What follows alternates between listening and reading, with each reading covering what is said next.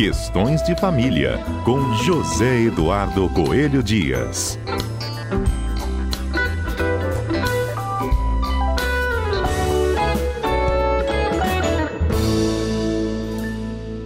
Olá, Zedu, bom dia. Bom dia, Fernanda. Bom dia aos nossos queridos ouvintes da Rádio CBN. Zedu, como eu gosto de compartilhar com nossos ouvintes aqui, né, histórias com, de certa forma, um final feliz. E aí, para contextualizar a participação dos nossos uh, colaboradores, o, o Zedu vai explicar já já o episódio, gente, que envolve uma, uma juíza, tá? Na, na Argentina, que autorizou que um menino que perdeu a mãe, ele passasse a ter o nome de dois pais. Essa história aconteceu em 2019. Uma mulher ela teve um bebê e até então ela achava né, que esse bebê era filho do atual namorado dela, com quem ela morava, inclusive, já há um ano. Só que meses depois, até sem avisar o atual companheiro, ela fez contato com um ex-parceiro para dizer que acreditava que o filho era dele. Houve um teste de DNA que confirmou que, de fato, o ex-namorado é que era o verdadeiro pai biológico da criança. Pouco depois desta revelação, essa mulher morreu. O ex-parceiro foi para a justiça para pedir que fosse reconhecido como o verdadeiro pai da criança, mas, gente, ao invés de terminar em uma briga nos tribunais, eles dois decidiram compartilhar essa paternidade. Zedu, isso é muito legal, não? Fernando, e pode parecer estranho para algumas pessoas, né? para quem não, não milita na área, para quem não está atento a essas questões, mas eu vou dizer para você que isso hoje em dia acaba sendo muito comum. Olha só, em 1979, o professor mineiro João Batista Vilela escreveu um texto, foi publicado esse artigo maravilhoso, a gente acha até que é um texto meio profético. Por quê? Porque nós estamos falando de um período anterior à Constituição Federal da República, né, da Constituição de 88, é, que tinha um, uma outra forma de tratar as famílias. As famílias, até a Constituição de 88, só eram reconhecidas como tal se fossem originárias do casamento. Então, nós só tínhamos até 88 a família matrimonial. Qualquer relação fora da relação matrimonial, do casamento, era considerada uma família ilícita. Então, nós tínhamos, até por conta disso, algumas categorias de filhos. Nós tínhamos o filho ilegítimo, nós tínhamos o filho adotado e nós tínhamos o filho natural, filho legítimo. Com a Constituição, acabou essa distinção. Nós passamos a ter o reconhecimento de entidades familiares formadas além da relação matrimonial, caso da união estável, por exemplo, e tivemos também instalado o princípio da igualdade dos filhos. Então, hoje eu não falo mais filho adotivo, filho ilegítimo, eu falo filho e ponto, independentemente da origem. O Código Civil de 2002 também entra em vigor com uma novidade, porque ele considera a existência do vínculo de parentesco a partir das relações biológicas e usa uma expressão interessantíssima, ou outras origens. E aí vamos voltar lá no professor João Batista Vilela, em 1979, que antes de todas essas transformações, escreveu um texto magistral dizendo da importância do afeto no estabelecimento de vínculos de parentesco.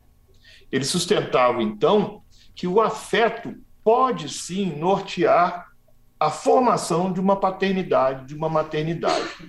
E, Fernanda, ah. entre nós, quando a gente começa a pensar e questionar o que é ser pai, o que é ser mãe, é ceder uma célula para se juntar com outra célula e formar um ser exclusivamente biológico, eu acho que os nossos ouvintes vão concordar que isso é muito pouco é muito mais para que, que exista uma paternidade ou uma maternidade.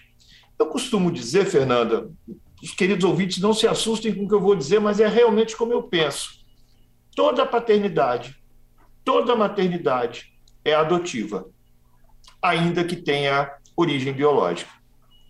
Eu só acredito na fundação de uma paternidade ou de uma maternidade, de uma paternidade, tanto faz, a partir do estabelecimento de um vínculo de afeto, de cuidado, de zelo, de proteção. Essa é a verdadeira maternidade, essa é a verdadeira paternidade. A biologia pode ajudar, dar o start, e a partir do momento em que um filho nasce numa, num lar, e esse, e esse pai biológico, essa mãe biológica, resolvem investir afeto na formação daquele ser, aí sim nós temos, de fato, a paternidade plena. Bom, por que, que a gente está fazendo toda essa introdução? Para mostrar, Fernanda, que é possível sim o estabelecimento de uma paternidade a partir de uma relação que você tenha com aquela criança. E a grande pergunta que a gente faz é: qual é a paternidade mais importante? A decorrente da biologia ou a decorrente do afeto? O que, que você acha, Fernanda? Meu Deus, que situação difícil. Eu acho que, sem dúvida alguma, é quem dá amor. Pois é, mas e se a gente fala que, por exemplo, que esse amor só surgiu a partir de uma relação biológica? Bom se a gente pudesse juntar tudo, né? É isso, mas nem sempre é possível juntar tudo. E se nem sempre é possível juntar tudo, nós temos que reconhecer àquela criança o direito a duas verdades: uhum. o direito à sua verdade afetiva, mas nós não podemos negar a uma criança o direito à sua verdade biológica. Porque não dá para dizer qual é a mais importante em todas as situações. Em determinadas situações, a paternidade biológica vai dizer muito. Em determinadas situações, a paternidade afetiva vai dizer muito. Qual é a mais importante? Ninguém, ninguém vai responder isso com tanta clareza assim. A gente sabe que sem a biologia não há vida, mas a gente sabe também que sem o afeto não há pessoa não há personalidade formada. Então, o direito não está cego a isso e começa a verificar a possibilidade de se acatar a, o parentesco, a relação entre duas pessoas, a relação civil entre duas pessoas, não apenas a partir de uma das verdades, mas das duas, sem que isso represente uma incompatibilidade. Porque se você está numa relação afetiva a partir da biologia, ela não é mais nem menos importante do que aquela relação afetiva a partir também só do, do afeto, sem o elemento biológico envolvido nessa história toda. Então, por conta disso, o que, é que os tribunais têm feito? Admitido o que a gente chama de multiparentalidade ou pluriparentalidade. É o reconhecimento do afeto como um dos elementos formadores da relação de parentesco, com base na própria legislação, com base naquela expressão outras origens que está lá expressa no Código Civil. Segunda-feira dia de questões de família, ao vivo aqui na programação do nosso CBN Vitória, com o comentarista José Eduardo Coelho Dias. Eu interrompi Zedu na hora que a gente falava né, sobre essas novas relações afetivas e as novas famílias é, e que o direito de família vem acompanhando, né, Zedu? Esse episódio que a gente trouxe hoje tem a ver com uma tríplice filiação, aconteceu na Argentina, mas o que o Zedu disse que isso já é muito comum aqui também no Brasil. Tô certa? É isso aí. Só para lembrar, Fernanda, que nós já temos aqui, inclusive, a nossa mais alta corte já se manifestou sobre isso. Porque, como era o hábito anteriormente, quando você ia fazer uma retificação do registro civil para inscrever a correta filiação, nossa tradição não admitia a inclusão de, de mais de dois nomes, né? era o nome da, do pai e o nome da mãe. Então, quando você apresentava uma, um pedido de mudança, por exemplo, de filiação, você necessariamente excluía um daqueles pais registrais que estavam ali inscritos. Uhum. Hoje não tem mais isso, quer dizer, não é que não tenha mais isso. Hoje o STF já decidiu que é possível a inscrição de, um, de uma nova paternidade, de uma nova maternidade, sem necessidade de exclusão da paternidade já inscrita no registro civil. E tanto faz se a primeira que foi inscrita foi a biológica ou se foi a afetiva.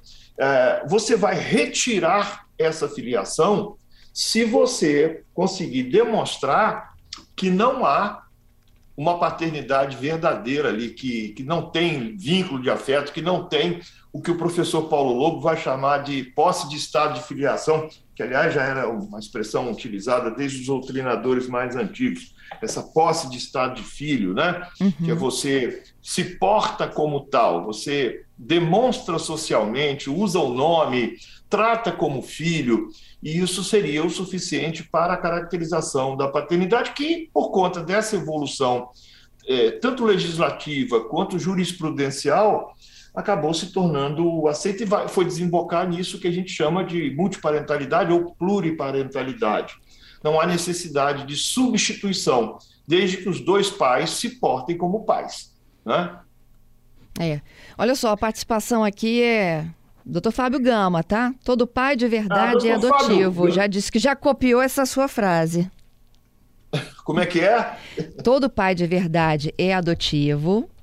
A participação Isso. do doutor Fábio Gama aqui nos ouvindo, dizendo o seguinte: já copiei mais essa feliz afirmativa do Zedu, para que a gente possa Fábio refletir é um sobre isso. magistrado, um, um, uma pessoa que quem trabalha com direito de família no Espírito Santo deve muito respeito a ele, porque ele realmente é, faz a diferença no, no Poder Judiciário, viu?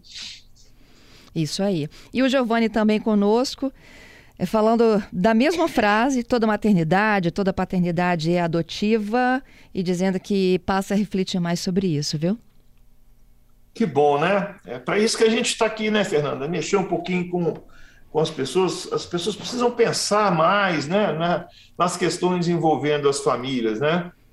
É, não basta a gente repetir o nosso bordão, dizer que família é grande demais para caber num parágrafo de lei, não basta, é preciso refletir e acompanhar é, é, a sociedade, porque o direito é para a sociedade. Então, a sociedade sem o direito não vive, o direito sem a sociedade também não vive. E um direito que vira as costas para a sociedade não é um direito, é um, uma coisa. É, é, acaba sendo quase que uma perversão, né? uma tirania, e não é isso que a gente quer. A gente quer uma sociedade nos termos lá da Constituição Federal, justa, fraterna, que atenda aos nossos anseios de paz, né? Se essa paz é alcançada assim, qual é o problema? Se a criança que tem. É, o Brasil é signatário de tratados internacionais nesse sentido, do, do melhor interesse, ou do interesse superior da criança e do adolescente, se esse interesse superior é atendido, a criança que é colocada assim, no centro da proteção constitucional, na categoria de hipervulnerável.